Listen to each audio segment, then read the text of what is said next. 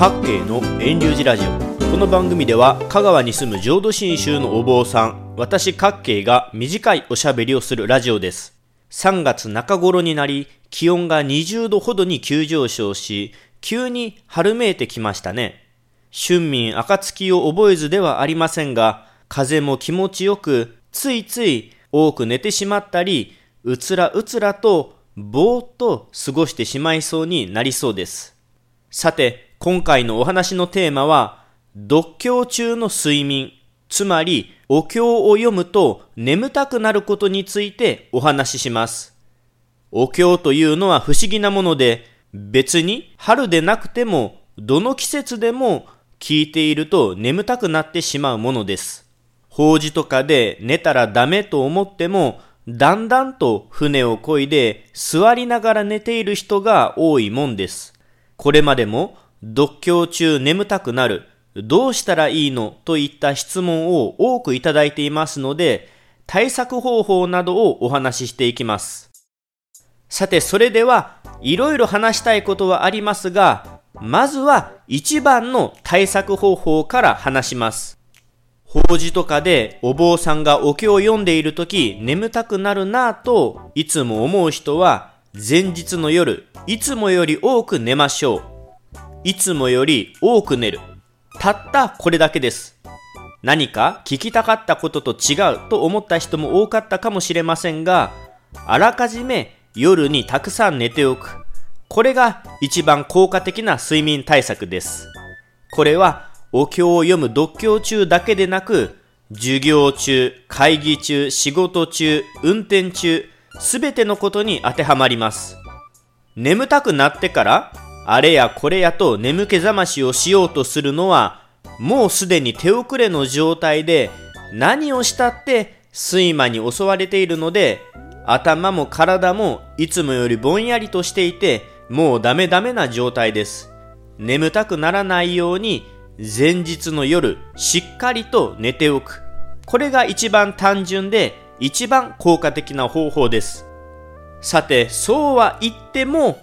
お経を読むときに眠たくなってしまい、だけど、法事の最中に、他の人の目もあることだから寝てはいけない、居眠りしてはいけないと、切実に悩んでいる人もいることでしょう。それで、そういう人は眠気覚ましをするわけなんですが、私の経験上、眠気覚ましはあんまり効果がありません。体や頭を軽く動かすとか、深呼吸するとか、コーヒーを飲むとか、体の一部をつねってみるとか、いろいろあるでしょうが、お坊さんの読経中はあんまり効果がないように感じます。それは何でかと言いますと、一度体が眠たいといった睡眠状態になると、小手先の気合の問題で解決する話ではないからです。体をガーッと動かしたりすると眠気が飛ぶかもしれませんが、法事の席ではできませんよね。実際お坊さんだって一度眠たくなると会議中でも読経中でも寝てしまっているもんです。ただ、お坊さんの場合は頭が寝ていてもお経を読むことに慣れているので、なんとか読めることもあるんですね。頭は寝てますけども。もちろん、そうはならないように普段からお勤めの前にはしっかりと寝ておきますよ。お経を読む、聞くというのは眠たくなりがちです。それはどうしてかと言いますと、一つはお経が何を言っているのか伝えているのかよくわからないから、もう一つはお経が自分のためじゃなくて亡くなった人に対してあげているものだと思っているからです。授業中の睡眠でも同じことが言えますが、難しいお話、何を言ってるのかわからない話、文字ばっかりの内容になると人は眠たくなります。お経もまさにそれと同じで、1500年ほど前に漢字に訳された文章を音読みという音の羅列で読んでも聞いても何を言っているのかちんぷんかんぷんです。だからお経というのは聞いても意味がわからないので眠たくなってしまうのは至極当たり前のことなのです。それともう一つの理由は自分のためのお経だとお周りの人が思っていないことです。お経というのは誰のためかと言いますと、生きている人のため、聞く人に呼びかけられているものです。亡くなった人に対してではないのに、そう思い込んでいるので、別に私がこの場にいなくてもいいか、別の部屋にいていいか、お坊さんがお経を読んでいたらいいか、とお経を知ろう、お経に興味を持とうと思わないので、そりゃ眠たくなりますよね。さて、そんなこんなで、読経中眠たくなることについてお話ししましたが、一番単純で効果的な方法は、前日の夜にあらかじめしっかり寝るということをお話ししました。続けて、お坊さんの私が読経中に眠たいなと思った時、どうしているのかについて短くお話ししていきます。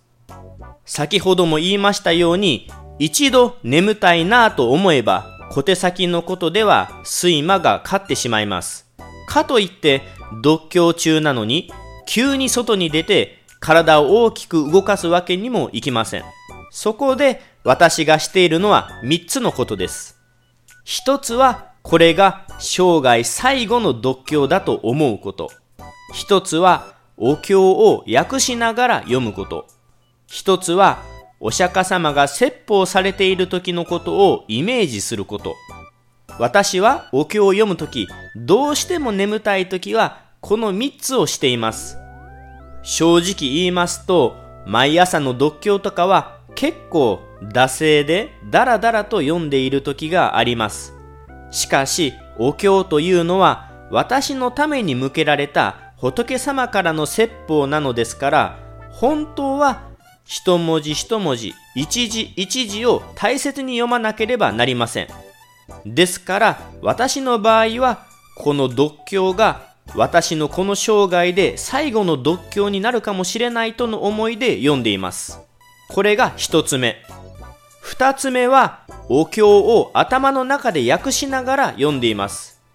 もしかすると、お経には意味、内容がないと思われる人もいるかもしれませんが、もともとお経は約2500年前のお釈迦様がお話になったことを弟子たちが後世になってから書き残したものなので、お経には内容があります。今までに何百何千と何度も何度も読んでいるお経ですが、訳しながら何を仏様は伝えているのだろうかと考えながらお経を読みますと、意外と眠気が吹っ飛びます。最後、三つ目の方法は、お経が説法されていた時の様子をイメージしています。繰り返しますが、お経はかつてお釈迦様がお話になったことが元になっています。仏説無料儒教ではアナ、漢無料儒教では偉大家、阿弥陀経ではシャリホツに対してお話をしています。また、それに対してたくさんの生き物や人がお話を聞いています。お経門はたくさんありますが、多くは尿税ガーモンやガモン尿税といったように、私たちはこのように聞きました。お釈迦様がこの場所にいて、人数やこんな方々が一緒にお話を聞いていましたよと冒頭に書かれています。阿弥陀経で言えば、長老シャリホツ、マカ木剣連、マカ歌唱、マカか千年、マカクチラ、リハタといったように、偉いお坊さんたちの名前が連なっています。私も30年以上生きてきたんですが、お経の冒頭のここら辺は軽く流して読んでいましたが、最近はここがすっごくありがたい場所だなぁと感じるようになりました。というのも、今から2500年ほど前にお釈迦様の説法を聞いた人たちと同じくお話を聞くことができるからです。私がお経を読むとき、どうしても眠たいなと思ったら、尿税ガーモン一時仏と私の目の前に向き合うようにお釈迦様や阿弥陀様がいて、私の周りにシャリホツや木蓮といったお坊さんが一緒にお話を聞いているようなイメージで読んでいます。お経の冒頭はいわば私にとってタイムマシンのようなもので仏様を前にして一緒にお話を聞くと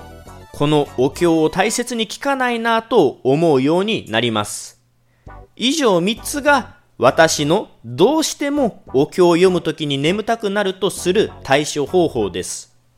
基本はあらかじめ夜にたくさん寝ておくというのが重要な対策ですので、法事に参加するときとか、お寺の法要に参加するときとかは、よく体を休めておきましょうね。以上で2022年3月15日のお話を終えます。各系の遠流寺ラジオは、ポッドキャストでも配信していますので、レビュー、評価、登録してくれたら嬉しいです。来週もまた聞いてくださいな。最後に余談ですが、浄土真宗では木魚を使わないんですよね。木魚というのは木で作られた魚の形をした鳴り物のことで、魚は目を開けて泳ぐと信じられたことから、音を鳴らし続けて眠らずにお経を読む、念仏を唱えるという役割があるそうです。しかし、浄土真宗では木魚を使いません。というのも、浄土真宗はお経を長くずっと読むとか読まなきゃダメとかそんなことを強制しているわけじゃないからですね。お経は仏様からのご説法です。お釈迦様、阿弥陀様が私たちに何を願われているのか伝えられているのかを聞いていくことが大事なのですから眠たいのを押して寝たらダメだと体を痛めつけるもんではないですよね。眠いのにお経を読むのではなく、むしろお経を読むときに眠たくならないように体を整えて臨む方が健全ではないでしょうか。それこそ鎌倉時代の吉田健康が書いたとされるつれづれ草には浄土宗の宗祖法然上人のエピソードに次の内容があります。お念仏を口にしている時に眠たくなったらどうしたらいいでしょうかこれに対して法然は目が覚めたらお念仏をしたらいいよと答えています。眠たいのを我慢して無理になんとか起きて独居念仏するよりは休んで目を覚ましてから独居念仏しなさいという当たり前のことを法然さんは言っています。しかし、この当たり前のことなんですけども、寝たらダメみたいな雰囲気になっているのは不思議なもんです。眠いけどお経を読むのではなく、お経を読む時に眠たくならないように心がけましょうね。だから前日の夜は早くしっかりと寝ましょう。